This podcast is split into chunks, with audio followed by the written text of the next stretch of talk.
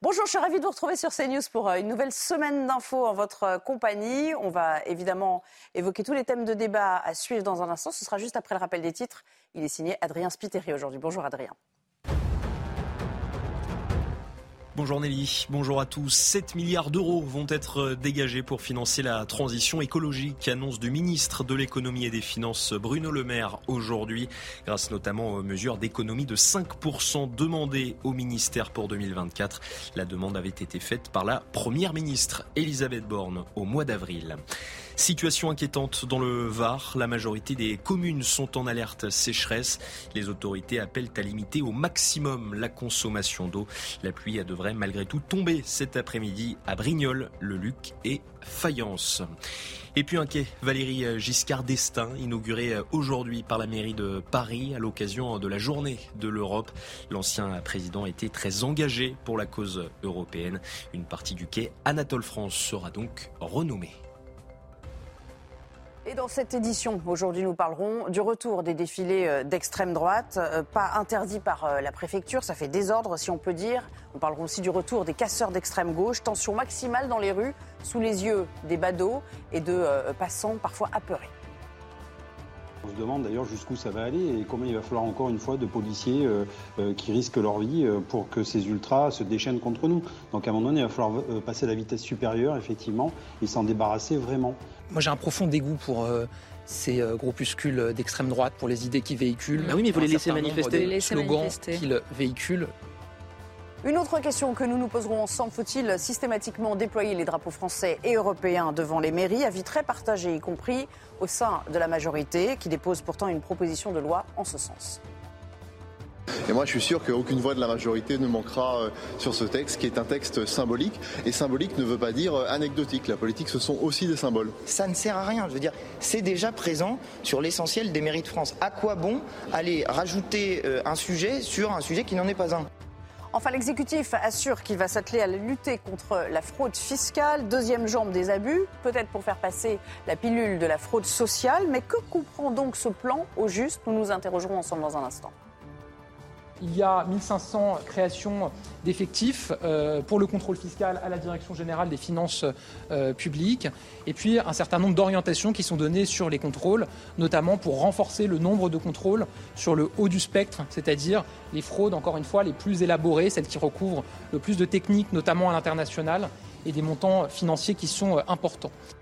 Et pour m'accompagner aujourd'hui, j'ai le plaisir d'accueillir Philippe Doucet. Bonjour Philippe. Bonjour. Porte-parole du PS. Merci euh, d'être euh, avec nous. Bonjour Jean-Claude. Jean-Claude Dacier, bien sûr. Bonjour. Très euh, occupé déjà à prendre des notes pour réagir dans la foulée.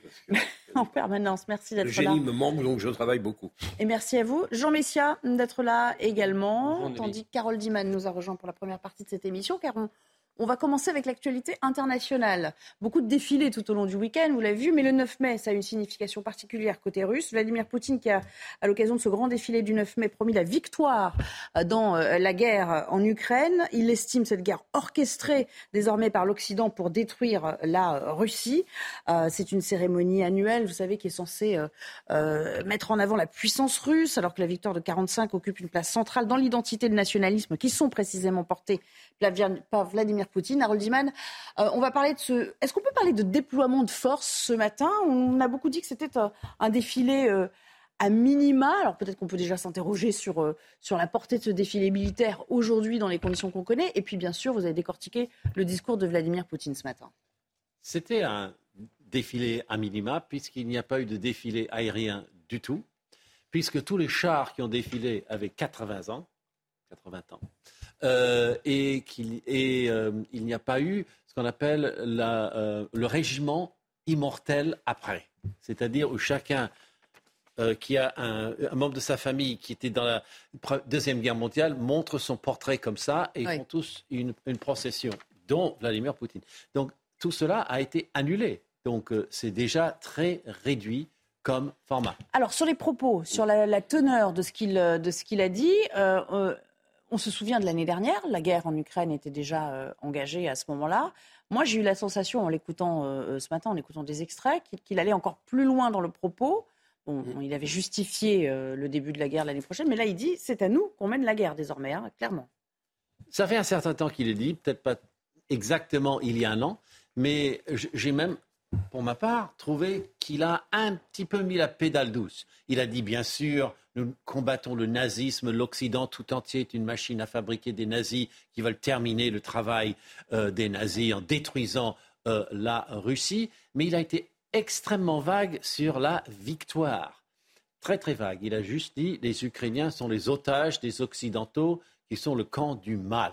Mhm. Et c'est à peu près tout ce qu'on pouvait en tirer de concret. Il n'a pas parlé de Wagner, il n'a pas parlé de bombardement, il n'a pas parlé de nucléaire, il n'a pas parlé de destruction, de fin du monde. Je l'ai trouvé un tout petit peu triste, euh, pour tout dire. Alors, on va écouter un extrait de ce qu'il a dit, et puis après, je vous fais réagir les uns et les autres. La civilisation est de nouveau à un tournant. Une guerre a été lancée contre notre patrie. Pour la Russie, pour nos valeureuses forces armées, pour la victoire. Alors, Jean-Claude Dacier, pour rebondir sur ce que nous disait euh, Harold Liman il y a un instant, est-ce que vous avez trouvé que ce n'était pas le Vladimir Poutine va en guerre, euh, plein d'énergie euh, et, sûr de son propos qu'on a pu voir entendre par le passé? Pour ceux qui doutaient que l'armée russe avait des problème sur le terrain, quelle était à la peine. Je pense que ce matin, nous en avons eu, à moins qu'on se trompe complètement, mais je crois qu'on en a eu ce matin la démonstration, un discours en effet important sur le fond, mais rapide, et puis euh, un défilé là aussi euh, un peu raccourci, euh, moins spectaculaire que dans les années précédentes. Je ne veux pas aller beaucoup plus loin dans l'analyse politique, mais je crois quand même que cette contre-attaque ou cette offensive que l'on nous annonce côté ukrainien sera probablement décisive. Je prends mon risque. Je pense que selon le sort des armes, à l'issue de cette offensive, qui sera importante, parce que je pense que les Occidentaux ont fait ce qu'il fallait pour euh, fournir à l'armée ukrainienne ce dont elle avait besoin, je pense que si les Russes connaissent de graves difficultés, difficultés accrues ici ou là, et que l'armée ukrainienne marque des points, je pense, mais je peux me tromper, que l'heure aura sonné peut-être de discuter, de commencer en tout cas à discuter et à négocier. Ce n'est pas gagné d'avance, mais on ne peut pas non plus s'installer dans un, dans, un, dans un système où chacun va se regarder dans le blanc de l'œil pendant des années et des années. Les Occidentaux commenceront eux-mêmes à se, à se lasser. Et je pense que les Ukrainiens aussi auront du mal. La Russie tient un peu moins de 20% du système ou du territoire ukrainien. Elle dit que c'est la Russie. Hein, le Donbass, c'est la Russie. La Crimée, on peut en débattre. Il y aura probablement, après l'offensive de printemps, si offensive il y a, mais ça paraît très probable, je pense que là, les choses, politiquement, pourront peut-être, souhaitons-le, se débloquer. Alors, avant qu'on en vienne à l'impact que ça a euh, aussi sur les Russes, parce qu'on sait très mm. bien que tout cela est organisé à des fins de, propagande parfois, euh, parfois grossière. Euh, Philippe Doucet, est-ce que vous pensez comme, comme Jean-Claude que ce n'est qu'une question de temps avant que cette aide massive, quand même militaire euh, occidentale, ne puisse, parce qu'on sait qu'il y a des mises en place qui sont parfois compliquées, parfois longues, ne puisse être effective sur le terrain. Oui, moi je ne partage pas l'avis de Jean-Claude Dacier. Je pense que ça va prendre du temps. Là, sur, ce qui s'est passé euh, ce matin, euh, il y a eu habituellement au moins une vingtaine de défilés, parce qu'il y a des défilés à Moscou, mais il n'y a pas eu de défilés à Moscou. Il y en a une vingtaine qui ont été annulés. Mmh. comment dire Les immortels, ça a été dit, ont été annulés parce qu'ils ont eu peur que des mères ou des pères de famille de personnes tuées tout de suite sur le front euh, manifestent quelque part à travers des portraits de, leur fils, de leur fils tué. La rhétorique, c'est on a gagné en 1945 contre l'Occident, c'est-à-dire l'Allemagne nazie et nous dans le même paquet cadeau. Hein, c'est quand même euh, c'est quand même tout à fait particulier. Et on voit bien que sur Bakhmut, alors qu'ils ont essayé jusqu'au bout de faire tomber la ville pour ce matin, ils n'y sont pas ils y sont pas parvenus. Est-ce qu'ils sont pas à bout de souffle justement? Donc après mettre en place aujourd'hui la Russie sur les territoires, euh, les 18% de territoire ukrainien est mis dans un système de défense, donc ils sont plus à l'offensive, ils sont dans un système de défense. Mmh. Et percer des systèmes de défense, ça demande du temps, des moyens. et je pense que cette guerre-là va durer, euh, y compris parce que je pense que Poutine attendra aussi l'élection présidentielle américaine euh, en 2024 pour, voir, si son ami Trump, entre guillemets, revient au pouvoir ou si il est obligé de continuer euh, à un moment donné, avec euh, les démocrates américains au pouvoir. Donc cette partie-là va jouer là-dessus. En plus, Zelensky, le peuple ukrainien, veut récupérer euh, les territoires qu'il considère comme les siens, y compris la Crimée. Donc je pense que avant que euh, il y aura, à mon avis, pas que l'offensive de printemps, il y aura aussi la question de l'offensive d'automne. Ça, tout ça va durer. Alors, ce genre, euh, Jean-Michel, ce genre de, de, propagande, ça sert à asseoir effectivement euh, euh, son pouvoir. Est-ce que, est que ça marche toujours auprès des Russes? Est-ce que ça a encore un impact? Sachant qu'il y a quand même beaucoup de réservistes désormais qui sont engagés, on sait que ça, ça, n'a pas été sans mal. On sait qu'il y a beaucoup de familles qui s'en sont émues aussi. Est-ce qu'il il imprime toujours auprès des Russes aujourd'hui, Vladimir Poutine? C'est-à-dire il faut se, faut se méfier lorsque l'on dit la Russie est affaiblie. Évidemment, le défilé, les armes qui ont été présentées, sa position en Ukraine euh, laisse entendre qu'effectivement, euh, la Russie euh, paraît plus faible, en tout cas, que ce qu'on veut bien dire. Hein. en tout état de cause, elle n'est pas plus faible, la Russie, aujourd'hui, que ne l'était l'Union soviétique la veille de l'opération Barbarossa du 22 juin 1941. après les, grands procès de Moscou qui avaient décapité l'armée rouge, dont le maréchal Tukhachevski, qui était l'un des héros et l'artisan de l'armée rouge, eh bien, euh, à un moment, on a pensé que l'Union soviétique s'effondrait. Et c'est précisément au moment où Staline, il faut s'en souvenir, a commencé à parler de, la, grande Russie, de la grande âme russe, en faisant référence à l'histoire de la Russie, que finalement, il y a eu un, élan qui est venu du tréfonds de l'âme russe. Et il faut rappeler que la Russie n'a pas le même rapport au temps non plus. Euh, que effectivement la, victoire, la géographie, ni la géographie exactement que la on victoire avec Stalingrad, on Donc, vous savez, il faut, il faut se méfier des discours tout faits, des discours qui sont euh, qui, qui, analysent, si vous voulez, la superficie épidermique euh, de, de, la réalité militaire de terrain, sans s'intéresser forcément aux fondamentaux que sont euh, euh, eh bien, l'âme des peuples, leur résilience, leur résistance euh, dans les moments les plus difficiles de leur histoire. Hein. Harold Diman, c'est vrai qu'en 41, les purges staliniennes sont passées par là, les trotskistes, parce que Trotsky avait été assassiné, je crois, en 40 au, Mexique. Non, en 40, Trotsky. En, 40, Trotsky au, Mexique. Oui, j'ai vu un reportage sur lui il y a pas très long, il y a quelques jours, donc ça m'est revenu en mémoire. C'est vrai qu'à ce moment-là, on pensait l'armée complètement déchue on est dans une particularité euh, euh, culturelle aussi euh, vraiment différente quand même avec les Russes. D'accord, mais il y a une, nouveauté, c'est qu'une grande partie des combattants sont des mercenaires. Et ça, on n'avait pas eu auparavant. Donc c'est la célèbre compagnie militaire privée Wagner, dirigée par Evgeny Prigogine, qui lui a pour but de prendre Bakhmut alors que ces hommes étaient déployés au Mali et en Centrafrique. D'ailleurs, il a été très critique vis-à-vis des généraux de l'armée russe régulière. Hein. Il a envoyé des messages un peu euh, différents ce bah, matin. en fait, c'est une série euh, avec des épisodes. sa relation avec le pouvoir euh, du Kremlin. Et il y a quelques jours, il a dit, vous ne nous envoyez pas les munitions pour faire le travail. Euh, ensuite, il a dit merci, je crois que les munitions sont en train d'arriver, on va voir s'ils arrivent. Et puis ce matin, en même temps qu'il y a le, défilé, il est en train dégrainer des messages où il dit les vieux là-haut, il faudra qu'ils tremblent. Et on se demande, les vieux, c'est qui? C'est Poutine C'est qui? Et, il y a deux jours, il a nommé le ministre de la Défense, le chef d'état-major, et je leur ferai la peau. Enfin, c'était tellement vulgaire que la transcription était bourrée de blip, blip, blip, blip, parce que c'est que des gros mots.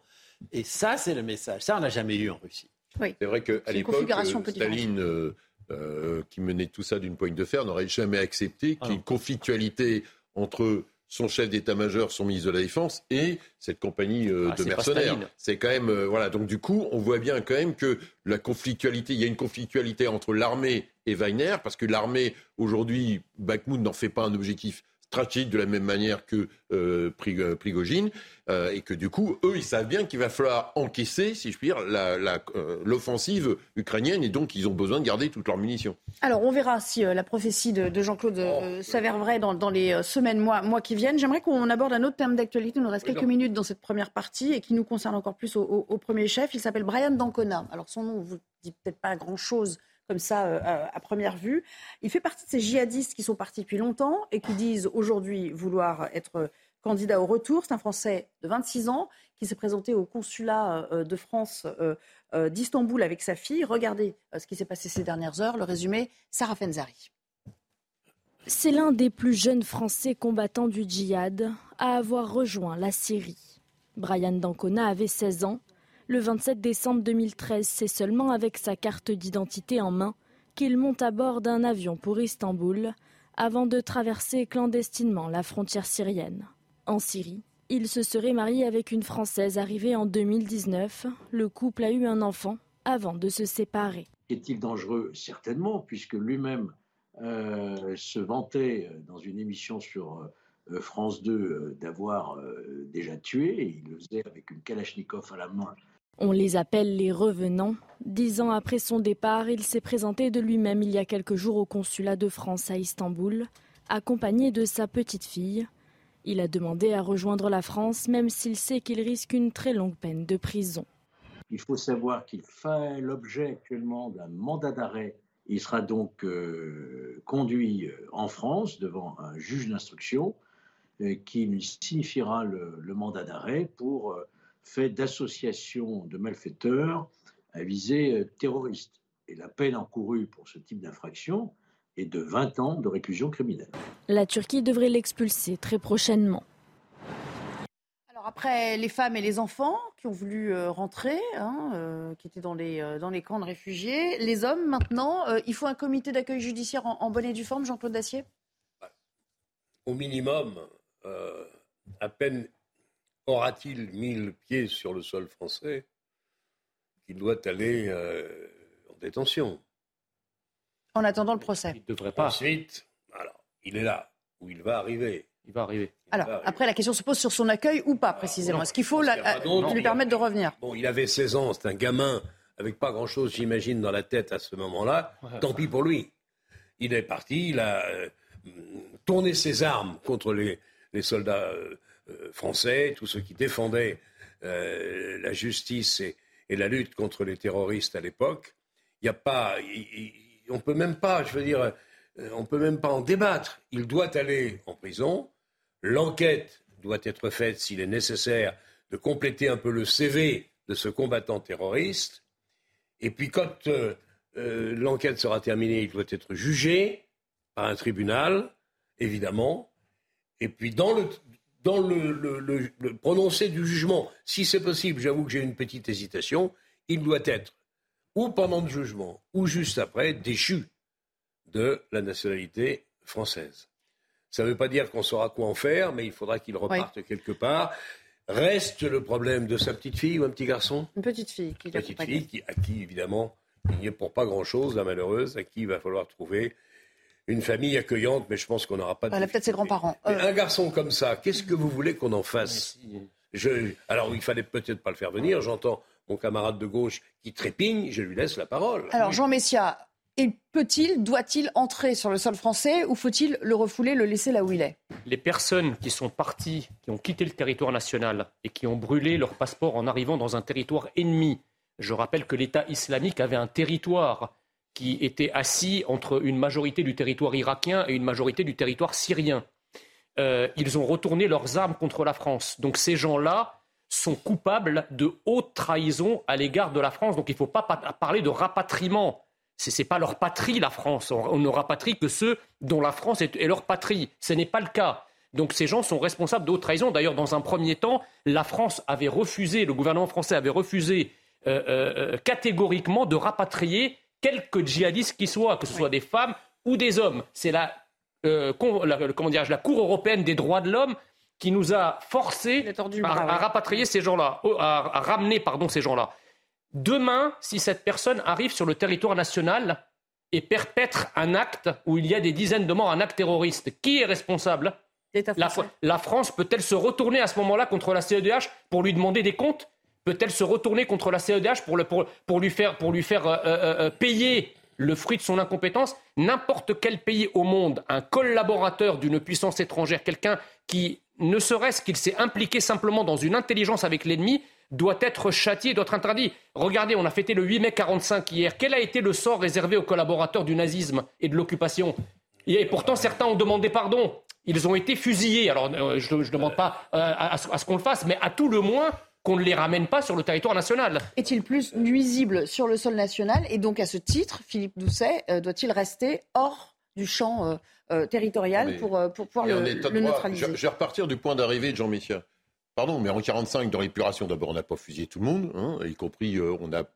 Il y a des gens qu'on a. Enfin, De Gaulle a fait un choix. Il y a des gens qui ont été fusillés, il y a des gens qui ont été condamnés, euh, et même le maréchal Pétain a été gracié par De Gaulle. Il a fini sa vie en prison. Donc, euh, si on prend cet exemple-là de haute trahison, Hein, partons de, de, bah, Enfin, Pétain, c'est à cause de Verdun. Hein. Excusez du peu. Il n'a pas été un soldat de Verdun, ce, jeune terroriste. Excusez-moi. D'accord, mais en attendant, il était patron de la collaboration avec. Sans doute. mais De Gaulle, il a été condamné et De Gaulle l'a gracié. Il est mort en prison. il est mort en prison. C'est ce garçon ne sera pas en prison jusqu'à sa mort. Excusez-moi. Et, un certain nombre de collaborateurs ont, eu des condamnations. On a toujours le débat, plus ou moins fortes ou plus ou moins légères, selon euh, de quel côté on regarde. Dans cette affaire-là, lui, il fait de la haute trahison par rapport à son pays, il boule son drapeau. Derrière, ici, il doit avoir un jugement et être condamné, ce que d'ailleurs dit à juste titre dans le, dans le reportage Georges Fenech, qui ne me paraît pas euh, ancien magistrat, qui ne me paraît pas être un gauchiste halluciné, si je connais bien euh, Georges Fenech qui était député avec moi. Donc du coup, il doit être condamné par rapport à ça. Le paradoxe dans cette affaire-là, si on retient ça, c'est que tous ces gens-là sont partis en crachant sur la France, en crachant sur l'Europe, en crachant sur nos valeurs. Bon, puis finalement, après euh, dix ans dans des camps euh, euh, dans le nord de, l'Irak, finalement, la mère patrie qui était sur laquelle on a craché, bah finalement, on non, a. Non, mais attendez. parce qu'ils ont, parce qu'ils ont, ah non, mais parce qu'ils ont perdu, parce qu'ils ont été défaits. Il a joué, il a perdu. Qu'est-ce qui se serait, attendez. Ils ont été défaits militairement, c'est ça le point de départ. Juste une petite question à vous poser. Qu'est-ce qui se serait passé si l'État islamique avait vaincu? Non, mais bien sûr qu'il aurait continué sa, Voilà. Mais moi derrière. C'est ça qui est scandaleux, si vous voulez. Non mais, mais d'accord, mais derrière nous, on n'est pas un État terroriste, on est un État de droit. Donc nous, que cette personne soit, ce que dit euh, juste titre on applique l'état de droit, il va être condamné pour terrorisme. La peine, c'est 20 ans, a priori. L'état de droit, je, je juste bien, voilà, un dernier mot. De droit, mais chacun son va s'appliquer. Bah, il sera, en plus, a priori, il sait qu'il va avoir une lourde peine mais non, de pas prison vrai, sur le territoire. Attendez, un, d'abord l'état de droit, la philosophie de l'état de droit, c'est de protéger en première instance la France et les Français. C'est pas de protéger les droits des terroristes. Là, ce, ce type-là représente un danger. Je m'étonne d'ailleurs qu'on applique le, le principe de précaution à des tas de sujets complètement ubuesques mais le sujet de la sécurité, de la vie ou de la mort, là, bizarrement, le principe de précaution, on l'applique pas. Ça, c'est la première chose. La deuxième chose, c'est que vous savez très bien que cette personne ne finira pas en prison. Nos peines nous l'interdisent, notre état de droit nous l'interdit précisément. Et compte tenu de la charge de travail de nos services de sécurité, une fois qu'il sort de prison, ça veut dire qu'il va falloir mettre des gens, des, policiers pour le surveiller 24-24. Donc vous comprenez que la France, à travers cet état de droit, qui est un état de droit antinational pour le coup, se met dans l'ornière. Sans parler. Merci, merci, merci. Non mais euh, euh, voilà, vous n'allez pas faire le débat euh, tous les deux non plus, chacun dans votre coin. Sans parler aussi du prosélytisme qui peut euh, en découler en prison. Harold Iman aimerait faire un, commentaire. Oui, juste un commentaire historique. Après la Deuxième Guerre mondiale, tous les États ont cherché leurs ressortissants qui s'étaient élevés contre eux euh, jusqu'au fin fond de l'Argentine et de la Bolivie. Pour les pendre, oui. Et, maintenant, enfin, pour les juger avec la, la, possibilité de peine de mort derrière, c'est vrai Ou, de réclusion criminelle à perpétuité. Et là, à la première apparition d'un ex-djihadiste, on dit non, surtout pas laissez-le, mais laissez-le où Chez les, En Turquie, est-ce qu'ils en valent euh, la, Syrie de Bachar al-Assad n'en voudra pas. On, peut imaginer ce qu'ils en feront. Bah, souvenez-vous Guantanamo après, vous vous souvenez de Guantanamo Bay? Oui, les terroristes qui avaient été un, qui avaient été voilà, mais après Guantanamo Bay, une fois qu'ils avaient purgé leur peine ou qu'on les relâchait parce qu'il n'y avait pas de condamnation possible, qu'ont fait les pays concernés, ils n'ont pas repris la plupart de leurs ressortissants. Oui, et c'est pour ça qu'ils sont restés si longtemps à Guantanamo, parce que les pays ne les reprenaient pas. mais dans une logique... Euh, oui, mais après, d'accord, mais Nelly, il faut être au clair.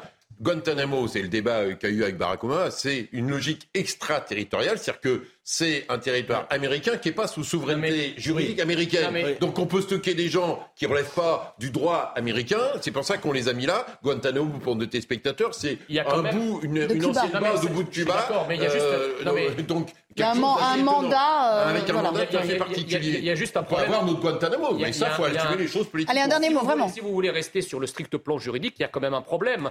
Comment cette personne, une fois qu'elle sera ramenée en France, va pouvoir enquêter D'habitude, le droit dit que les personnes doivent être jugées sur les lieux de leurs crimes. Donc il doit être jugé ou en Syrie ou en Irak, là où il se dit fier d'avoir tué des gens. Si déjà la, France n'arrive pas à enquêter quand c'est sur son territoire, parfois c'est très compliqué. Imaginez que les services de judiciaire et la police ne vont pas enquêter à 4000 km. J'entends tous les arguments pour. Moi, derrière, la proposition de Jean Messia, c'est quoi? C'est on le laisse dans un camp bah avec la capacité comme Non, on le laisse se faire juger par les autorités irakiennes et syriennes. C'est aussi simple que ça. Enfin, les autorités, c'est Bachar el-Assad qui n'a pas le contrôle de ce territoire. Tout le monde sait très bien aujourd'hui que ces gens-là sont prisonniers ou été prisonniers dans des camps qu'on laisse aux Kurdes. Mais Philippe Doucet, vous avez des tas de Français qui sont enfermés à travers la terre entière pour trafic de drogue, pour meurtre, etc. On ne demande pas à les rapatrier. On va prendre les pires pour les rapatrier.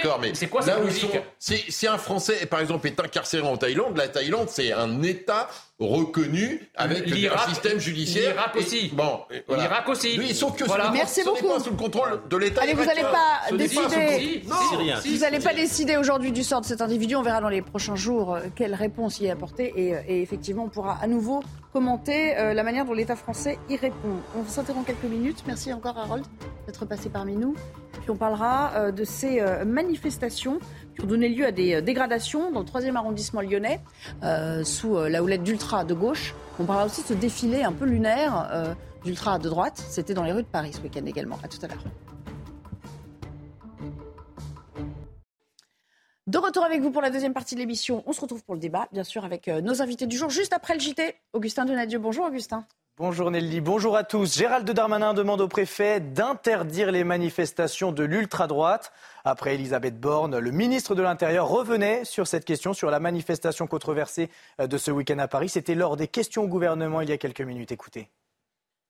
Vous avez parfaitement raison. Ce qui s'est passé dans les rues de Paris pour cette euh, manifestation est évidemment inacceptable et la Première ministre a eu raison de dire que ces vues de manifestants étaient profondément choquants pour la République.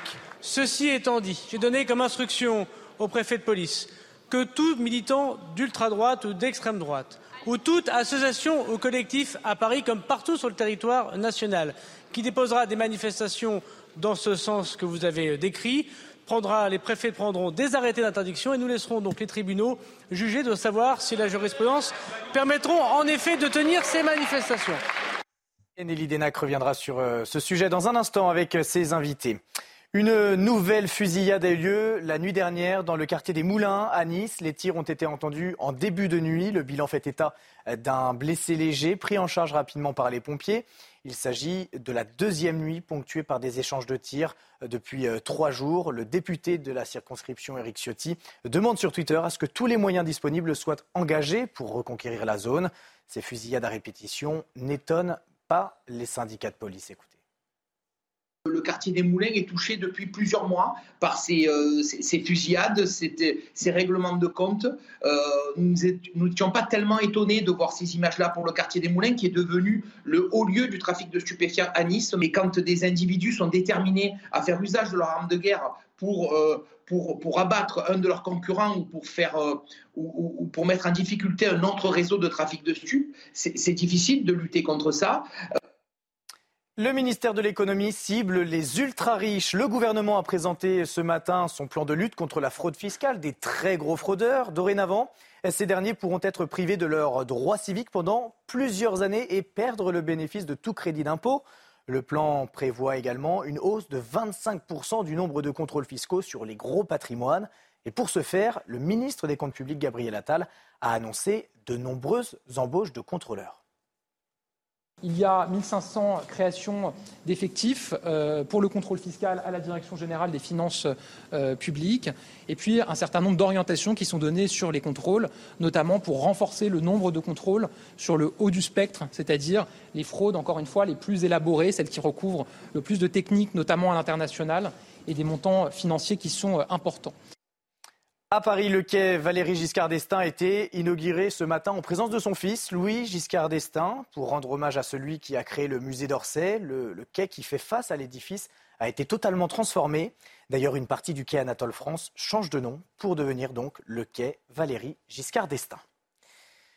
À l'étranger, le chef du groupe paramilitaire Wagner est en conflit ouvert avec la hiérarchie militaire russe. Selon lui, elle cherche à tromper Vladimir Poutine concernant l'offensive en Ukraine. Sur le terrain, Prigogine accuse même les soldats de l'armée régulière d'avoir fui leur position à Barmout. Justement, à Barmout, les blessés se comptent par dizaines. La ville continue d'être l'épicentre de, de, combats intenses entre l'Ukraine et la Russie. Une équipe de soignants travaille d'arrache-pied dans un hôpital de campagne situé à une quinzaine de kilomètres de la ligne de front pour sauver les soldats blessés. Valérie Labonne. C'est au cœur de la nuit que ces soldats meurtris sont arrivés entre les mains de cette équipe de soignants. Seul moment où leur transport vers cet hôpital de campagne de la 93e brigade mécanisée peut être sécurisé. Ils sont une quinzaine de médecins et d'infirmiers à s'affairer autour des blessés. Ce jeune homme vient d'arriver de la ligne de front. Il a des blessures aux deux membres supérieurs et une blessure à la poitrine. Un éclat d'obus a traversé par la gauche, a transpercé le muscle grand pectoral à gauche et à droite et est ressorti par le membre supérieur droit. S'il avait été un peu plus profond, ce serait beaucoup plus grave. Après avoir été stabilisés, ces hommes de tout âge au visage fatigué sont renvoyés rapidement vers les hôpitaux des grandes villes pour leur convalescence. L'objectif de cette équipe est de sauver le maximum de vies, mais la situation à Bakhmut est devenue très compliquée. Cela fait un mois que c'est difficile parce qu'il y avait beaucoup de blessés. Et il y a eu des jours avec 100 blessés et d'autres où il y en avait 50 à 60. L'antenne médicale a dû quitter le centre-ville fin décembre. Les bombardements y étaient trop intenses. Quatre médecins de l'unité ont été tués depuis le début de l'invasion russe il y a plus d'un an. Tout autre chose et plus légèrement PLS, Covidé, Nutri-Score ou encore Ramité. Vous ne connaissez peut-être pas ces mots et pour cause, ils font leur entrée dans le Petit Larousse 2024. Parmi les 150 nouveaux mots, quelques anglicismes comme flex office, webinaire, home staging ou encore greenwashing. 40 personnalités intègrent également le Petit Larousse. C'est le cas du cuisinier Gilles Goujon ou le chanteur Stromae. Et peut-être bientôt Nelly Denac que vous retrouvez dans un instant sur CNews dans 90 minutes info. Merci beaucoup. Effectivement, euh, on, développera un petit peu tout cela. Euh, les nouveaux mots qui font leur entrée dans le dico, je vous quizerai d'ailleurs là-dessus, les uns et les autres, pour savoir si vous les euh, avez déjà entendus, voire même si vous les pratiquez au quotidien. Merci Augustin pour ce rappel des principaux sujets de, l'actualité aujourd'hui. On va revenir à ce qui s'est passé dans le, cours de ce très long week-end férié. Ce lundi, une manifestation a donné lieu à d'importantes dégradations à nouveau dans le troisième arrondissement euh, lyonnais. Selon la préfecture, 4000 personnes avaient euh, alors bravé l'interdit pour manifester contre la réforme des retraites à nouveau. Regardez le résumé des dégradations, notamment Maureen Vidal, Aminat Adem. Sur ces images, une brouette remplie de pavés en guise de projectiles où les casseurs sont ouvertement invités à se servir. Car pour arriver à leur fin, ils se sont équipés d'un distributeur de munitions. Des banques ont été saccagées, des barricades enflammées. Le centre des finances de la ville a également été pris pour cible. Des dégradations qui, un jour de commémoration, ne passent pas. Honteux, honteux. On peut manifester, mais c'est bon quoi, les casseurs, les machins. Euh, on peut faire ça autrement. Que ce soit euh, en jour de commémoration ou euh, autrement, les manifestations devraient être, se faire de manière pacifique, je pense. C'est inopportun de faire des dégradations pour une commémoration nationale. La mairie du 3e arrondissement n'a pas été épargnée.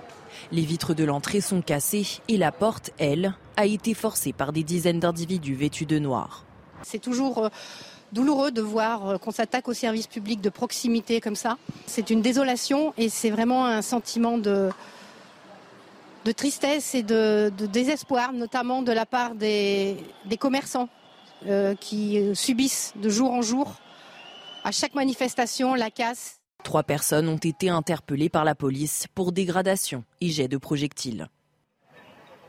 Philippe Doucet, il y a un petit manque de décence là. Déjà, comme le rappellent très bien euh, ces habitants lyonnais, le 8 mai, bon, c'est quand même un jour un peu sacré. Euh, ne serait-ce que par respect pour ceux qui ont combattu euh, pour qu'on soit là aujourd'hui. Surtout à Lyon. Ah, en fait, il y a deux choses. Il y a le 8 mai et puis il y a les dégradations. Le 8 mai, c'est des crétins, parce qu'effectivement, il faut quand même respecter. Enfin, il y a un, paquet de gens qui se sont quand même fait trouiller la peau pour est-ce qu'on vive libre et qu'on soit plus sous, euh, dans le totalitarisme nazi, quand même. Donc ça se respecte. Voilà, c'est me paraît un moment. Euh, et normalement, c'est un moment de communion nationale. Euh, bon, ça, c'est une chose. Et la deuxième chose, tous ces gens-là sont les idiots utiles d'Emmanuel Macron. Parce que franchement, on peut être en désaccord avec euh, la réforme des retraites, euh, c'est mon cas. On peut faire euh, du bruit avec des casseroles, ça. Enfin, ça sert à quoi de casser? La réaction de ça, ça s'appelle se tirer une balle dans le pied et donner quelque part raison à Emmanuel Macron en disant je suis le parti de l'ordre face à, tous ces débiles qui, qui finalement l'aident par rapport à ça. Voilà, donc parce que du coup, plutôt que d'être dans une manifestation où on a intérêt à ce que les manifestations se passent bien, parce que plus elles se passent bien, plus du monde vient. Non, mais sauf que là, il n'y a plus de surprise, elles ne se passent jamais bien. Donc là, euh, elles sont bien passées au début. voilà, c'est du crétin. Voilà, il n'y a pas d'autre mot, c'est des crétins. Et en plus, pas respectueux de ce qui... parce qu'il y a des crétins du 10 mai. Hein, mais il y a les crétins, euh, il y a ceux qui sont euh, un peu des salauds par rapport aux humains, tous ceux qui sont fait trouver la peau. C'est un peu plus compliqué que ça, dans la mesure où chacun a, vu et chacun a été choqué par la remontée de Champs-Élysées vides ah oui, euh, d'Emmanuel Macron. Je rappelle quand même que le périmètre de sécurité, enfin la ville avait été bloquée depuis le musée d'Orsay, depuis le musée d'Orsay jusqu'en haut de l'Arc de Triomphe. Et quand Emmanuel Macron a remonté l'avenue des Champs-Élysées, si on ne vous avait pas dit que c'était l'avenue des Champs-Élysées, vous auriez imaginé une avenue nord-coréenne. Il n'y avait personne. Mais et tout ça pour éviter, effectivement. Non, mais tout ça, c'était pour éviter quoi? C'était pour éviter, effectivement, que normalement, enfin, euh, ces commémorations nationales, mmh. ce c'est pas qu'un mot, les mots ont un sens. C'est-à-dire que la nation entière est unie autour du chef de l'État. Tout en installant des écrans géants. Bah, voilà, et donc ce qui s'était passé du temps de Jacques Chirac, du temps de Nicolas Sarkozy, les, les gens étaient aux abords des Champs-Élysées et fêtaient, en tout cas commémoraient euh, ensemble dans, la, dans, une forme de liesse populaire ou en tout cas de, de minutes de silence collective euh, euh, cette, cet événement. Là, c'était pas possible. Là, c'était pas possible. Donc effectivement, pourquoi c'était pas possible? Parce qu'Emmanuel Macron a voulu éviter les casserolades, les huées, les ah cris, les sifflets. Pas possible. Donc quand vous avez interdit ça au moment de la remontée des Champs-Élysées et sur les Champs-Élysées, eh bien, les mêmes personnes, elles n'ont pas disparu. Elles se sont reportées sur d'autres endroits et d'autres villes encore plus symboliques. Parce qu'il faut quand même rappeler que Lyon, c'est la ville de Jean Moulin, c'est la ville où Jean Moulin euh, et un certain nombre de cas de la résistance ont été torturés par Klaus Barbie. Donc c'est quelque chose quand même qu'il faut à un moment respecter. Or là, il y a eu, et là vous avez raison, et là, il y a eu quelque Pas de trêve pour les casseurs. Voilà, et donc je pense que cette commémoration, quand même, aurait dû être respectée, sachant qu'on peut. Merci. Le lendemain, Justement, le problème pour que cette, cette journée du 8 mai sacrée ne soit pas salie, je dis bien salie, par des mouvements comme ceux qu'on a vus à Lyon un peu plus tard, on a bâti des, des services de sécurité euh, partout sur le territoire. Champs-Élysées, c'était sans doute trop, vous avez raison. À Montluc, c'était aussi un territoire très large qui était préservé pour éviter que des événements comme ceux que nous avons vécus euh, surviennent en pleine journée de commémoration. Là où il y a un problème quand même, ça m'étonne que vous ne l'ayez pas noté, c'est que M. Darmanin dit cet après-midi à l'Assemblée nationale qu'on va lui, il va demander au préfet d'interdire les manifestations d'extrême droite. On n'en a pas parlé encore, mais on va en parler. On va en parler. Euh, elle, je rappelle. C'est pour ça qu'il l'a pas noté. Ça a pu choquer, en effet. Les images ont sûrement choqué beaucoup de Français, mais au moins, il n'y a pas eu d'incident. Quant aux manifestations d'extrême gauche, il n'y a en permanence que des incidents. Donc, il faudrait savoir quelles sont les manifestations qu'on est censé interdire. Merci. A contrario, donc, vous le disiez, à Paris, il y a eu ce cortège de manifestants euh, d'un groupuscule d'extrême droite. Ils ont pu manifester samedi. Ça a provoqué beaucoup d'émoi, malgré l'ordre qui a régné, hein, euh, comme vous le soulignez, sur la non-interdiction du cortège. Parce qu'en fait, il n'a pas été interdit, ce cortège. Écoutez ces ministres. Moi, j'ai un profond dégoût pour euh, ces euh, groupuscules d'extrême droite, pour les idées qu'ils véhiculent. Moi, je pense que l'enjeu, c'est de dissoudre et d'interdire les groupuscules, les groupements d'extrême droite quand on le peut. Et je peux vous dire, on n'a pas eu la main qui tremble. Moi, je conçois que ces images aient pu choquer. Simplement, je rappelle que dans notre pays, il y a un droit à manifester qui est garanti et qu'on ne peut euh, revenir sur ce droit que quand il y a des bonnes raisons qui sont énumérées dans la loi, par exemple des risques de troubles à l'ordre public. Eh ben, il se trouve qu'il n'y avait pas de risque identifié, d'autant que cette manifestation a déjà eu lieu des années passées et qu'elle ne s'était pas traduite par des troubles à l'ordre public. Je trouve assez choquant les images qu'on a pu voir, mais voilà, c'est aussi euh, notre démocratie de, de garantir le droit à manifester. De fait, sur le principe même de la manif, stricto sensu, il n'y avait pas de lieu de, l'interdire. En revanche, beaucoup disent le GUD, il se reforme aujourd'hui. On sait ce qu'évoque le GUD pour ceux qui euh, connaissent les années 90. Euh, C'est un mouvement qui avait fini par, être, euh, par disparaître. Mais on dit aussi, pour certains, c'est la résurgence des Zouaves et autres groupuscules qui, eux, ont été dissous et interdits récemment. Oui, bah, et ça, ça pose problème de la vie un, Ça, ça pose problème. Ce qui pose problème aussi, sauf que, sauf faire de ma part, dans la loi anti-casseur, est marqué que les gens de, doivent, on doit pouvoir voir les visages. Le moins qu'on puisse dire, c'est que là, on risquait pas de, de les voir, parce qu'ils étaient tous euh, soit totalement cagoulés, soit euh, très euh, largement cagoulés. Donc, Non, non. S'il y a trouble à C'est même dans public- tous les cas, non, non, dans tous les cas, la loi dit que tu, on doit pouvoir voir les visages par rapport à ça pour ça- ça pas identifier tout. Donc, quand- non, non. Non, mais je oui. dis, j'ai, Enfin, j'ai au bout. Si je peux aller au bout, bon, ça c'est une chose. Moi, ce que je trouve intéressant dans cette Non, affaire-là, c'est ce que c'est puni de 15 000 Il euros n'y a pas un qui porte Ce le visage en découvert. Donc, ce, qui est- ce que je trouve intéressant, c'est ce que vient de dire Darmanin que vous avez présenté. Oui. Parce que là, pour le coup, il déjuge Oui. son préfet de police. Absolument. Il le déjuge. Et le Premier ministre. Voilà. Et, le- Et la et Première pourquoi il le ministre. déjuge? Parce qu'il voit bien quand même que, en fait, il fait, il, il fait du judo politique. C'est-à-dire qu'il dit, puisque la loi, on va voir ce que les juges disent, on interdira les manifestations. Parce qu'il voit bien quand même l'impact politique de toutes ces images. Parce que quand même, un jour aussi de commémoration des drapeaux noirs, des drapeaux noirs, des visages noirs, quand même un peu particulier, le moins qu'on puisse dire, pour voir si la justice finalement considère que c'est un trouble à l'ordre public ou pas. Je vous, co- je vous euh, suggère d'écouter euh, Marine Le Pen, qui a été interrogée euh, euh, sur euh, Sud Radio ce matin euh, par rapport à, à ces mouvements d'extrême droite qui manifestent euh, en pleine rue. Elle s'est complètement désolidarisée. Écoutez. En République, on ne manifeste pas masqué et en uniforme. Voilà. Et je considère que ces provocations ne peuvent pas être tolérées, quel que soit le camp dont euh, ces provocations émanent. C'est inadmissible. Et le gouvernement a la possibilité de faire appliquer la loi, car la loi existe. Or, le gouvernement ne le fait pas. Je suis navré, mais il est interdit euh, de manifester avec le visage euh, caché. Si le gouvernement faisait respecter la loi, eh bien, nous ne serions pas en train d'en parler ce matin. Il n'y a aucune équivoque possible. là. Le, propos est quand même assez clair. Bah, c'est le, ça, tombe, ça c'est frappé au coin du bon sens. C'est-à-dire que le, le pro- le problème, si vous voulez, c'est pas d'interdire une manifestation, puisque la, manifester est une garantie constitutionnelle. Par contre, là, il y a une loi qui s'applique, c'est d'ailleurs qui s'applique aussi euh, aux Black Blocs, que le, ministre Gabriel Attal a soigneusement évité de citer. Eh, eh bien, il y a une interdiction, effectivement, de manifester le visage couvert.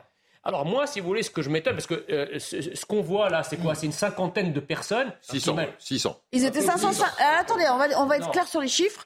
550 selon la préfecture, 700 selon les organisateurs. Alors de toute façon, de toute façon, moi On je, est dans je ne de crois- grandeur. Je ne crois ni l'un ni l'autre parce que là, effectivement, si le but c'est de montrer que toutes les menaces se valent, et même si je condamne avec la plus grande fermeté ce genre de groupuscule, si, la- si le but c'est de montrer que nous avons demain prêt à défiler des dizaines de milliers de chemises brunes euh, euh, qui vont, euh, comme le dit les- parfois de temps en temps le journal Libération, vont faire des ratonnades dans les grandes villes, la réponse est non. Donc je me demande dans quelle mesure le fait de les avoir autorisés, alors que c'est contraire à la loi, de défiler masqués, c'est pas une forme d'instrumentalisation pour dire finalement les black blocs, l'ultra droite, la menace islamiste, tout ça, ça se pareil, vaut. ouais. Alors que bon, honnêtement, on sait très bien que rien que dans la dernière manifestation, il y avait 3000 black blocs. Donc ça n'a strictement rien à voir dans les ordres de grandeur numérique, masqués, Masqués, dans les ordres de grandeur numérique, avec cette poignée de personnes qui On ne manifestent. les arrête pas ou si on les interpelle, ils sont libérés le soir ou le lendemain matin. Merci. On attend de voir ce que va faire la justice Il faudrait essayer d'y voir clair quand même. Merci beaucoup. Une proposition de loi qui fait polémique à présent, vous le savez, elle vise à rendre obligatoire le pavoisement du drapeau français et européen sur les façades de mairie. Ce sera débattu ce mercredi à l'Assemblée euh, nationale. Alors, les mairies de France devront-elles désormais afficher les deux drapeaux? On voit ce qui est en jeu. Pour commencer avec Thibaut Marcheteau, Thomas Bonnet et Sarah Fenzari. Aujourd'hui, il est déjà habituel de les voir sur les façades de nos mairies, drapeaux français et européens côte à côte. Pourtant, rien dans la loi n'oblige les maires à un tel pavoisement. Une absence de règle à laquelle veulent remédier les élus Renaissance. Ils proposent de rendre ces deux drapeaux obligatoires sur toutes les mairies. Face à cette proposition de loi, ces Français sont partagés. chose plus importante que ça, je crois. hein, que de se poser la question est-ce qu'il faut poser un drapeau sur, euh, sur une mairie euh, ou pas? Je pense que c'est une bonne idée justement de, de mettre le drapeau de l'Union européenne. Ça permet de oui, mieux afficher le fait qu'on y appartient. Ça me paraît euh, être légitime puisqu'on fait partie de l'Union européenne et donc euh, autant euh, afficher cette appartenance. Promouvoir les valeurs européennes, voici le but recherché par les élus Renaissance. Au sein des oppositions, la symbolique européenne est parfois contestée. Pour ce maire de commune rurale, le débat n'a pas lieu d'être. Je trouve que c'est une, politique, une polémique pardon, inutile. On n'aurait même pas pose- le besoin de se poser la question de, de- de faire une loi si euh, on avait su, euh, depuis toutes ces années, faire bien comprendre à tout le monde qu'être européen, ce n'est pas perdre son identité, sa nationalité. Jusqu'à présent, parmi les bâtiments publics, seules les écoles étaient concernées par une telle obligation. Bonjour Elodie Huchard, vous êtes, euh, vous êtes avec nous à, l'Assemblée nationale où en fait les débats commencent réellement dès ce soir. Euh, la majorité, pas forcément au diapason sur euh, cette proposition de loi, vous allez nous expliquer pourquoi. Et puis, précision aussi, il faut s'attendre à pas mal d'amendements de la part des LR notamment. Hein.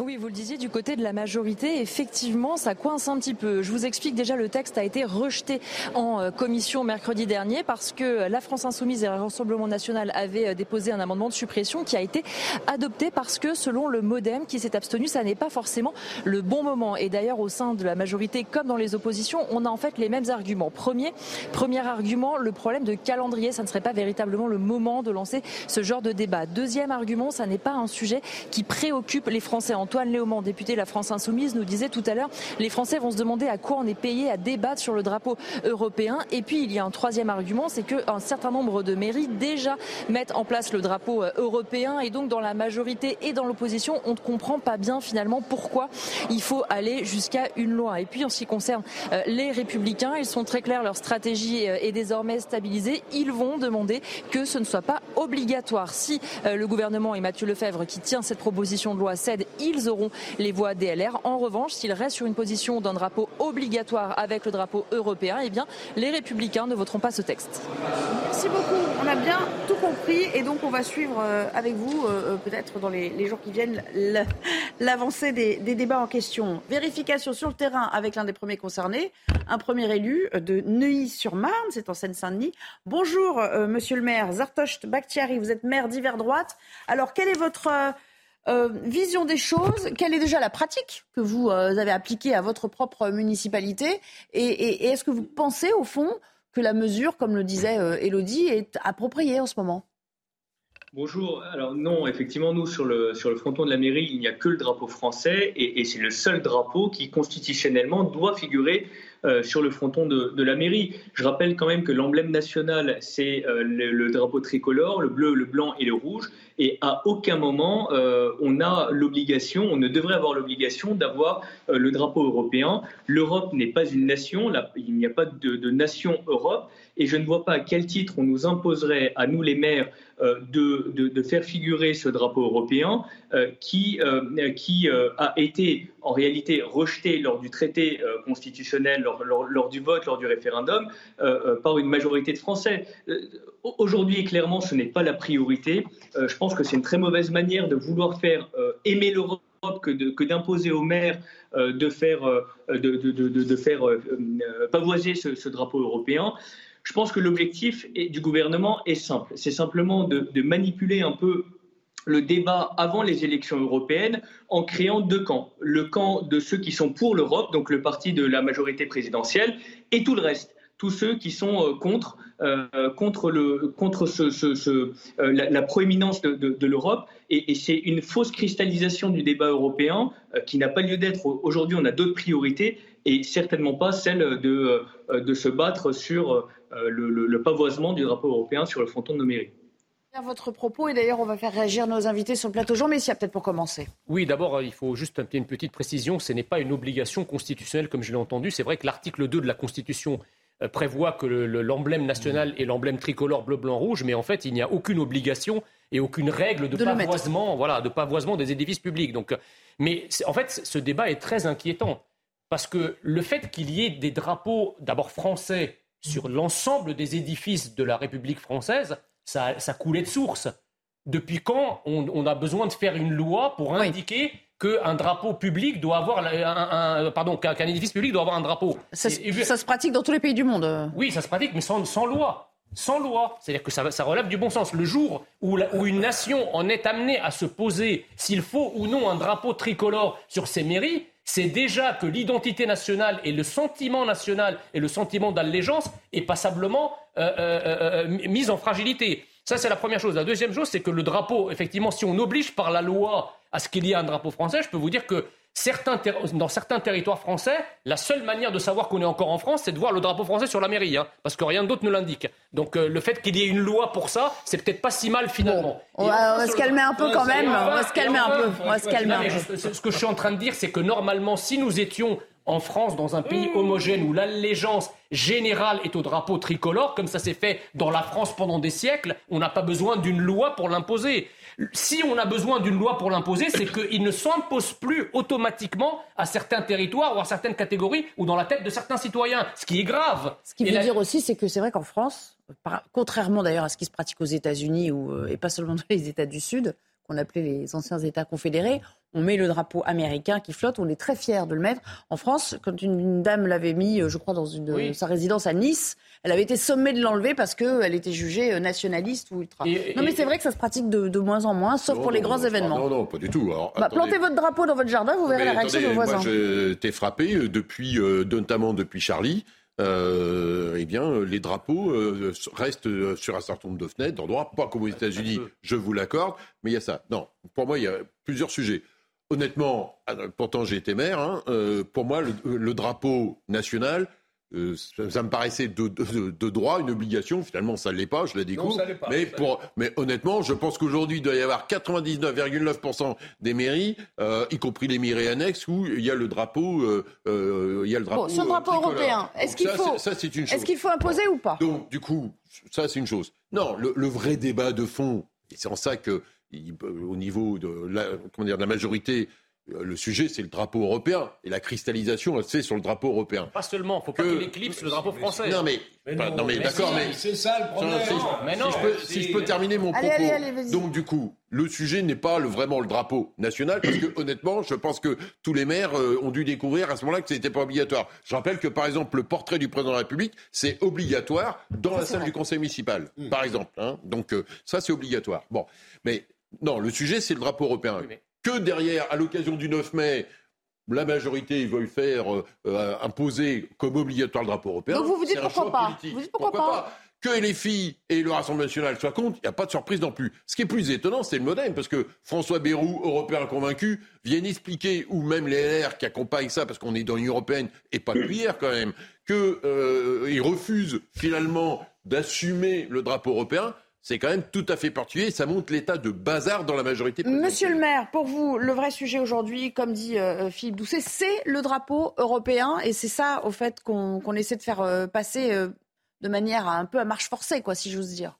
Non, mais enfin, je pense que ce qui a été dit, moi je, je, je, je, suis totalement opposé à ce qui a été dit. Je pense qu'il y a une seule nation, il y a la nation française, donc le seul drapeau à, à, à faire figurer sur le fronton des mairies, c'est le drapeau national. Il n'y a pas de nation Europe, et, et, il faut le dire et le marteler. Et moi j'assume parfaitement cette, cette position.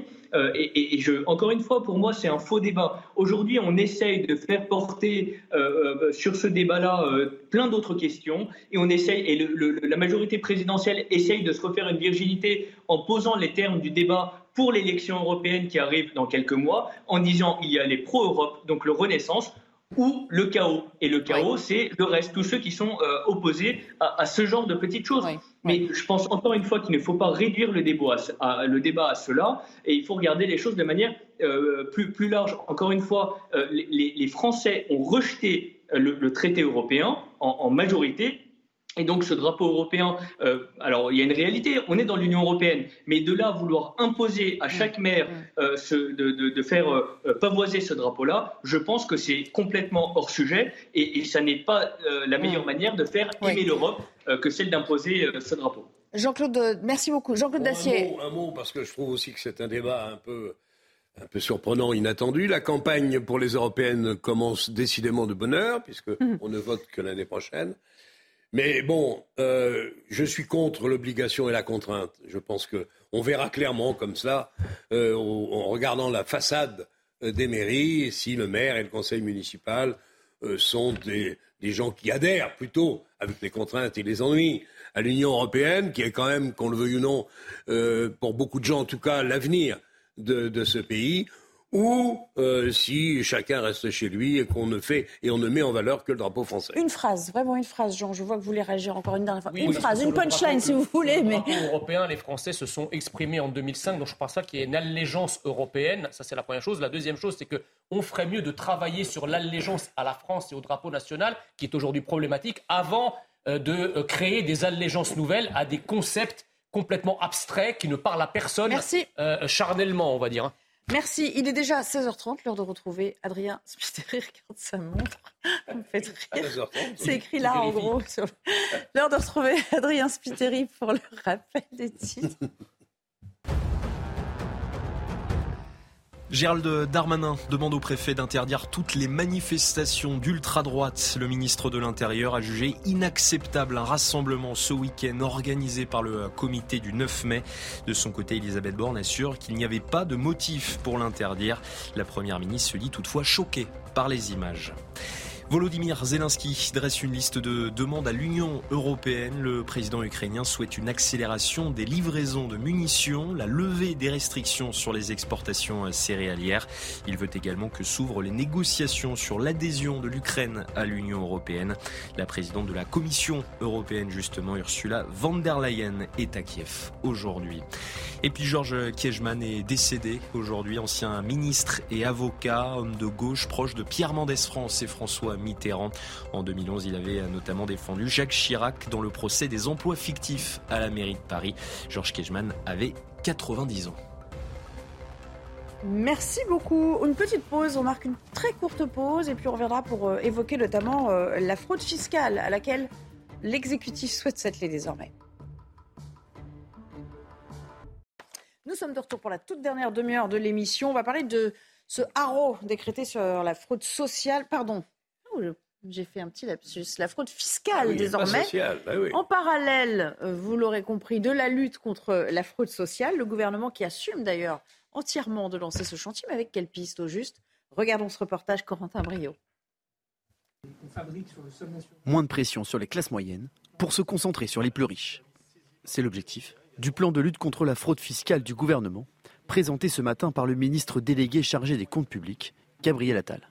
Un plan qui prévoit une hausse de 25% du nombre de contrôles fiscaux sur les gros patrimoines d'ici la fin du quinquennat. La philosophie est de dire que je veux concentrer les efforts sur le haut du spectre, sur les plus grands schémas euh, de fraude, les plus élaborés, ceux qui souvent euh, ont une implication euh, internationale, et évidemment alléger aussi la pression sur les classes moyennes, les patrons de PME avec des mesures très fortes sur la régularisation plutôt que les contrôles et sur un certain nombre de dispositifs qui permettent de mieux les accompagner. Le gouvernement prévoit également des sanctions pour les fraudeurs. Pour les fautes les plus graves, une sanction d'indignité fiscale et civique, sous la forme de privation de réduction ou crédit d'impôt, ou même la suspension du droit de vote pendant une certaine durée. Alors que les 100 plus grandes capitalisations boursières feront également désormais l'objet d'un contrôle fiscal tous les deux ans, cette stratégie annoncée par le gouvernement est pour certains à nuancer sont un peu des rodomontades et des, des, effets d'annonce euh, parce qu'en réalité, il y a déjà énormément de contrôles sur les gros contribuables. Il y a beaucoup de contrôles sur les grandes entreprises. Euh, il y a souvent des entreprises qui ont déjà tous les deux ans euh, des contrôles, des contrôles fiscaux, des contrôles URSAF. En 2022, l'action des services du ministère de l'économie pour lutter contre la fraude a permis à l'État de récupérer 14,6 milliards d'euros en impôts et pénalités. Bonjour Eric de vous avez rejoint nos autres invités pour nous accompagner et décrypter tout cela. Quand on regarde, là on le voit dans le reportage, on pourra à nouveau apercevoir euh, ce qu'on appelle euh, des cartons avec euh, les mesures prévues, les sanctions encourues. Moi, je trouve que ça paraît assez flou. C'est pas encore très déterminé. Ce que dit Agnès Verdier-Molinier, c'est pas dénué de sens non plus. C'est-à-dire qu'on a l'impression d'enfoncer un peu des portes ouvertes. Alors, quelle est la nouveauté, quelle est la subtilité de ces annonces gouvernementales? Je pense que c'est un peu un affichage, parce que en ce moment, on attaque beaucoup les riches, on attaque les grandes fortunes, on rentre dans les sièges d'entreprises de, milliardaires. Et euh, donc, c'est une manière de dire, ben voilà, vous voyez, maintenant, euh, les riches, les ultra-riches, ben, ils vont euh, devoir eux aussi payer, entre guillemets, enfin, en tout cas, il va y avoir une justice fiscale plus équitable. Eux aussi, ils vont payer, sous-entendu. C'est un petit peu ça. Et parce que vous avez raison, euh, j'ai interrogé tout à l'heure, euh, j'ai appelé la CFDT qui est très bien représentée hein, aux finances publiques. Et euh, d'abord, les, effectifs, il ne faut pas oublier que les effectifs aux finances publiques ont, baissé hein, sur les contrôles. Hein. vous avez, alors ça a fusionné, vous savez qu'il y a la direction fiscale, qui a, rejoint la DGI, qui a rejoint la, comptabilité publique. Donc ça fait un gros lot, si vous voulez. Mais on est passé de 130 000 emplois à 94 000. Hein, donc c'est-à-dire que vous avez euh, donc les 1500 là, les 1500 qu'on va rajouter. Alors, je suis vraiment surpris de ce chiffre. Moi j'ai vu 130 000 en France, hein, en bah, France. Écoutez, je donne c'est pas mal, c'est beaucoup. La CFDT quand même assez sérieux en général comme ça. Non non, mais j'ai noté, noté, mais je suis surpris. C'est pour ça que je les ai appelés. Hein. D'accord, donc 1500 effectifs en plus, ça va pas revenir au niveau. Ils vont pas embaucher puisque de toute façon aujourd'hui c'est très difficile d'embaucher des fonctionnaires. En revanche, c'est un redéploiement. Et puis, euh, je pense que c'est surtout une manière de dire il y a des, grosses fortunes, des ultra riches, comme ça, c'est facile de dire eux, euh, ils ne payent pas tous leurs impôts, hein, c'est un affichage.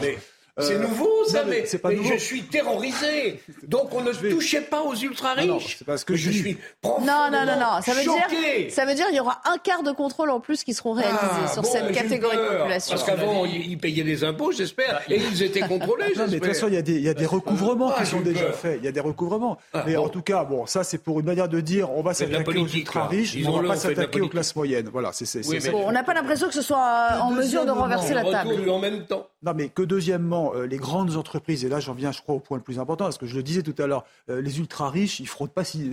On a l'impression qu'il y a que qui fraudent, donc c'est quand même un peu déjà un peu exagéré.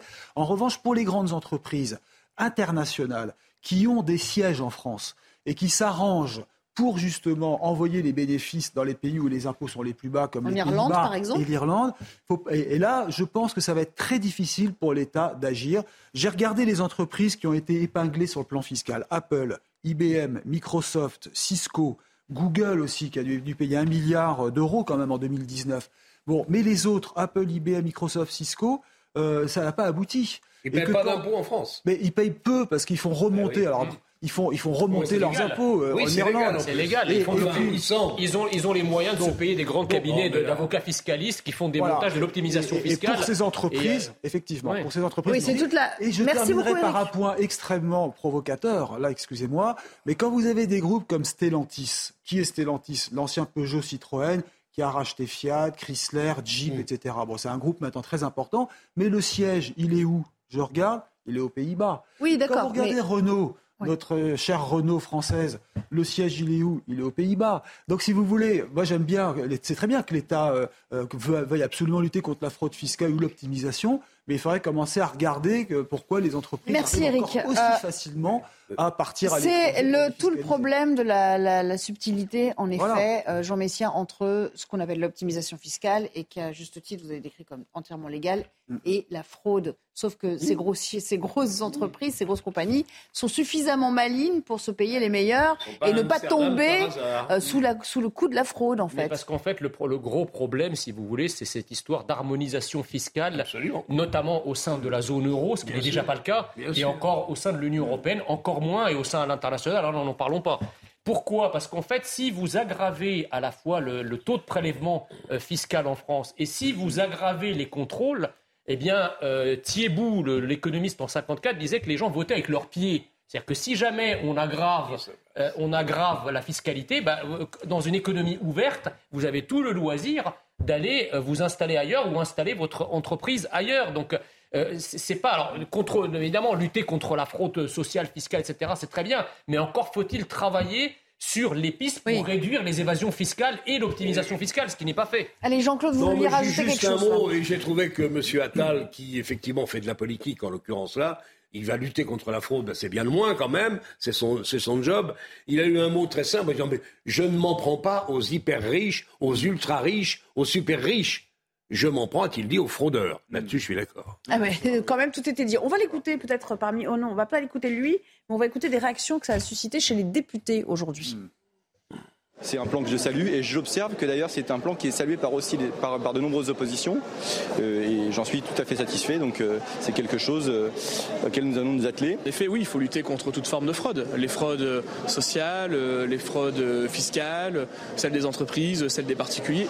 Mais on ne peut pas faire peser sur ceux qui n'ont pas les moyens de frauder, en particulier les classes moyennes, l'ensemble de l'effort. Donc lutter contre la fraude tout le monde est favorable. D'un côté ils signent des traités ça marche pas. Et après, ils disent il faut lutter contre la fraude. Très bien, mais si on traitait la cause des problèmes. C'est juste surréaliste, d'autant plus que les propositions, la moitié de ce qu'ils proposent existe déjà, euh, et l'autre moitié sont, sont, des vœux pieux. En revanche, on a bien remarqué quelque chose, c'est que depuis la présidentielle, ils n'ont qu'une obsession, c'est les propositions de Marine Le Pen dans la matière. Bon, euh, euh, Philippe Doucet, il y a consensus qui n'est pas, comme le disait ce dernier député, contre la fraude fiscale, ça tombe sous le sens, mais quand même, est-ce qu'il n'y a pas une manière vu le flou quand même qui règne autour de ces mesures, de faire passer un peu mieux la pilule de la fraude sociale pour, euh, pour le bah, gouvernement Je ne sais pas, je suis quand même surpris. Si on avait parlé de la fraude sociale, nos trois amis ici auraient été euh, en disant euh, oui, il faut lutter contre la fraude sociale et tout. Là, quand on est sur la fraude fiscale, on me sort, euh, on est beaucoup plus prudent. Non, non, Moi, je pense que derrière, ah tout ce qu'il faut. non, non, non, non, non, non, parce qu'on a déjà eu le débat entre nous sur la fraude sociale. Donc, euh, j'ai bien mémorisé ce que vous avez dit. Donc, et je termine, si vous voulez bien. Vous trouvez qu'il est petit bras, le gouvernement? Donc, du coup, je pense que dans cette affaire-là, d'abord, je pense que dans un pacte national, la fraude, quelle qu'elle soit sociale ou fiscale, c'est quelque chose qui corrode le pacte national. Et donc, je pense qu'il faut lutter contre toutes les fraudes y compris la fraude fiscale. Et pour le coup, moi, au moins, ce que je trouve intéressant, c'est les recrutements, puisque c'est 1500 recrutements, on verra comment il fait son affaire, parce que, en fait, un des problèmes des services, y compris les organisations syndicalistes, c'est que, bah, à un moment donné, pour traiter des dossiers complexes, parce que les dossiers hmm. des gens qui ont des grosses des gens d'expérience, pas des débutants. Donc, euh, d'accord, bon. Mais en attendant, il faut bien démarrer un beau matin. Donc, il y a cet aspect-là des choses qui me paraît au moins une bonne chose de, lutter contre mm. euh, la fraude euh, fiscale. Sur ce qui a été dit sur la question européenne. Déjà, je rappelle que sur les multinationales, grâce à Joe Biden, les Américains, il y a 15% euh, sur de taxation sur les multinationales. C'est les Américains qui ont poussé ça pour éviter justement le petit jeu par rapport à ça. Et je rappelle à tous nos libéraux ici autour que aux États-Unis, aux États-Unis, il y a, on peut avoir une déchéance civique pour des questions de fraude. On peut avoir des chances civiques. Donc c'est plutôt bien aussi que nous, on commence à appliquer aussi les questions de déchéance civiques. Et sur la question européenne, je partage de 2000%, parce que là, on profite du système néerlandais. en fait, ils ont, ils ont une niche fiscale pour mm. les holdings et qu'effectivement, mais aujourd'hui, si vous suivez ça, et je suis sûr que Jean Messia, qui est un ardent européen, euh, en parentifra suit ça, Olaf Scholz a proposé qu'au niveau de l'Union européenne, et bien sûr, la question géopolitique et la question fiscale, on passe à la majorité qualifiée pour arrêter les histoires de l'Irlande, etc. Allez, merci. Ah non, non, non, non, non. Il faut l'harmonisation fiscale européenne. Il faut l'harmonisation fiscale européenne. Et il faut la majorité et il faut la majorité qualifiée parce que les Irlandais profitent du système. on ne remet pas, remet pas une pièce dans la machine si vous me permettez. C'est voté, cher ami, c'est voté. Non, c'est une proposition ah, par rapport à ça. Eh bien, on en reparle. Eh ben, on en reparle que Emmanuel Macron comporte la majorité qualifiée. Oula, j'ai mal aux oreilles. Franchement, vous avez tous crié en même temps. C'est plus possible. Non, non, c'est fini. Vous ne pouvez pas dire un dernier mot, pas un dernier chiffre. On n'a plus le temps. Je suis désolée. Juste le temps de vous rappeler que Gabriel Attal sera l'invité. Vous qui vous posiez la question. Euh, de euh, Punchline ce soir chez Laurence Ferrari à 17h. On aura peut-être d'autres réponses. A tout de suite, petite pause et on reparle du DICO. Allez, on joue un peu les prolongations dans cette émission. Avec cette question, connaissez-vous la définition de PLS Instagrammable, Covidé ou méga bassine. Bon, je vous ai choisi quand même le parmi méga les bassine, oui, je veux bien, mais les autres. certains, oui, à coup sûr. D'autres vont sans doute vous paraître un petit peu plus obscurs. On va voir ce qui entre dans le Larousse cette année. C'est un signe des temps, ça c'est évident. Le tout résumé par Valérie Labonne. À chaque édition du Petit Larousse, c'est nouveautés. Voici celle de 2024. On y retrouve des mots entrés dans le langage courant comme boboisé, l'éco-anxiété, le greenwashing ou bien covidé. Comme chaque année, de nombreux anglicismes y sont intégrés comme escape game ou YouTuber, mais pour beaucoup cela fait partie de l'évolution de la langue française. Je pense que le, langage évolue avec le temps, donc forcément, euh, ça doit. Je, suis pour qu'on adapte le dictionnaire. Le monde est globalisé, donc l'anglais est partout, qu'il s'agisse du euh, secteur professionnel, la culture, les loisirs, donc ça ne me choque pas du tout. Pour les plus inattendus, on retrouve le mot malaisant pour parler de quelque chose ou quelqu'un qui met mal à l'aise ou suscite la gêne ou bien le mot Instagrammable qui se dit d'un lieu, d'un objet partagé sur le réseau social Instagram. Dans le genre original, il y a le verbe se ramiter pour dire qu'on est redevenu ami après une longue brouille. L'expression familière utilisée par les jeunes PLS y fait également son apparition. Il s'agit de l'acronyme de position latérale de sécurité et s'utilise quand on est à bout de force ou dans tous ses états. Jean, s'il devait y en avoir un de votre connaissance ou de votre création, ce serait lequel? Moi, je dirais que Jean, là, il est en PLS, là, le pauvre, là, donc. Ah, moi, je, je- ça, me, ça me passe, mais à des milliards de kilomètres. C'est vrai au-dessus de ma tête. En tout cas, il y en a beaucoup qui sont liés au changement climatique, vous On avez est vu quand même assez loin de, de la, de la loi tout bon euh, sur la protection de, de la langue française et l'obligation d'utiliser le, le français et d'éviter les anglicismes, notamment euh, dans les administrations et dans les, dans les écrits publics. Là, on est, non seulement on l'interdit pas, mais on l'institutionnalise en quelque sorte. Alors il y a des mots qui n'ont pas été cités, mais il y a le mot, je crois, guerre, go, enfin bon, tout un tas de, de langage de quartier qui me fait dire que le Larousse, l'année prochaine, ça va devenir le mousse. J'ai pas compris. Le, le mousse, youf. Ah, le mot. D'accord, Oh super. Là, ça, c'est- Ouais, là, vous avez fait un Non, flop un peu. Green Vous attendiez le silence Ouais, en vous l'avez pas PLS, eu là, là, Vous l'avez pas eu là, ça n'a pas fonctionné. êtes en PLS. Là, là, là, ça- Bon, ça allez, Jean-Claude, en Greenwashing, greenwashing, ça me surprend. C'est un anglicisme, ouais. Oui, mais que ça vient faire là, enfin, franchement. dans la. Ah ouais. Et alors, il y en a un qui me surprend beaucoup, c'est ramité. Ah, je Avec Jean, nous sommes de nouveau ramités, Ramités. c'est ça? Ça veut dire quoi? Ça veut dire redevenir amis après une longue amis. Ah non, celui-là, Donc, je, vous avoue que je l'ai Voilà, jamais, être l'ai jamais une grande entendu. divergence au début de l'émission, à la fin, nous sommes ramités. Non, mais ça D'accord. n'a ni queue ni tête. Lequel vous choque Moi, il n'y en a y en a aucun. Non, ce qui me choque, euh, pour revenir à ce que disait Jean Messia, euh, c'est effectivement là tout le monde, parce que quand il y a des anglicismes qu'on intègre dans le Ouais. langage, mais il y a plein de publicités où c'est directement en anglais ou en allemand. Et sous-titré. voilà, sous-titré. Ouais, Donc, dans le métro parisien ou euh, les pubs, pardon, les pubs Volkswagen à la télé, il y a marqué Das Auto euh, pour dire que bon, voilà, genre c'est les Allemands qui font les autos. C'est pas comme si les Français avaient inventé les autos, ce qu'on a inventé au demeurant. Hein. Donc, Ouais. euh, c'est nous qui avons inventé les autos, mais bon, donc La ça, c'est plus ça qui me gêne dans, cette- dans l'espace public, l'aspect an- anglo-saxon où on se met des pubs NJ, EDF, tout ça. Il y a des, tout ça, c'est des pubs en anglais. Donc au moins. Mais vous- seriez-vous protectionniste non, mais moi je pense, non, mais je pense que la surprenez tous les francophonie, je pense que la franco, là, voilà, moi j'aime mon pays, je pense que la langue française est une langue Ah. magnifique, et, Ah. euh, et je Enfin, suis contre la logique euh, ang- anglo-saxonne par rapport à ça. Qu'on dise boboiser, c'est les PLS, c'est on fait vivre la langue. Euh, C'est un peu un langage de jeune maintenant. voilà, c'est de l'argot jeune. et de moins jeunes. On regarde euh, là, on vient de dire que Jean Messia, là, faut, faut appeler les services de sécurité. Il est en PLS, là, il, Non, non, c'est il pas- est au bout de sa vie. Donc euh, bon, et il va être encore plus au bout de sa vie avec, que- avec euh, ce que je veux dire, c'est qu'en plus que j'adore même quand on est avec des Québécois ou avec des Africains de langue francophone, c'est comment ils font vivre la langue, comment ils inventent de nouveaux mots. Et au Québec, ouais, c'est pas ça. le même français que le nôtre. Vous allez à Dakar, c'est aussi d'autres expressions qui d'ailleurs après arrivent en France. On et dit- je Bah, ça Go, Go, il, a pas, il adhère pas, lui, On par dit, exemple. souvent, on dit souvent d'ailleurs que le français est la deuxième langue internationale, ce qui est faux. Le français n'est pas la deuxième langue internationale, c'est l'une des deux langues Langue. nationales.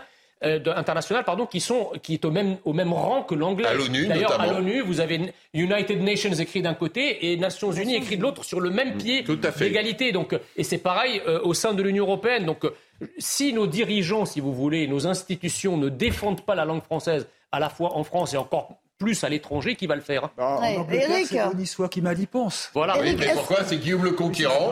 Parce que la langue française a été la langue de la noblesse britannique jusqu'au XVe siècle. Vous en avez oui. noté dans le jargon financier ou boursier, moi, là, Non, mais moi, ça Non me choque pas parce que si vous voulez, le, le langage a toujours évolué. Ce qui est nouveau, c'est que ça rentre dans le dictionnaire. Oui. À mon époque, on disait c'est bat, c'est top, c'est c'est super. Euh, je vais craquer, hein, ça, je vais craquer bientôt. C'est de la balle. Maintenant, bah, craquer, c'est le PLS. Bah, c'est parce que vous roulez à vélo. On vous dit, euh, vous habitez dans les quartiers. Mais euh, pourquoi ne pas, Canal ne- Saint-Martin, pourquoi- pourquoi voilà. ne pas intégrer Kouakoubé aussi, euh, tant qu'ils y sont Merci à tous. Tant qu'on n'intègre euh, pas Jean Messia, pour le moment, c'est bon. Merci, on n'est pas, on n'est pas au bout de nos surprises avec vous. hein. Allez, bonne soirée à tous sur notre antenne. Dans un instant, Laurence Ferrari, Punchline et Gabriel Attal qui sera son invité, un de ses invités. À 17h, Laurence recevra également euh, Aurélien Pradier ce soir. Excellente soirée sur notre antenne, à très bientôt.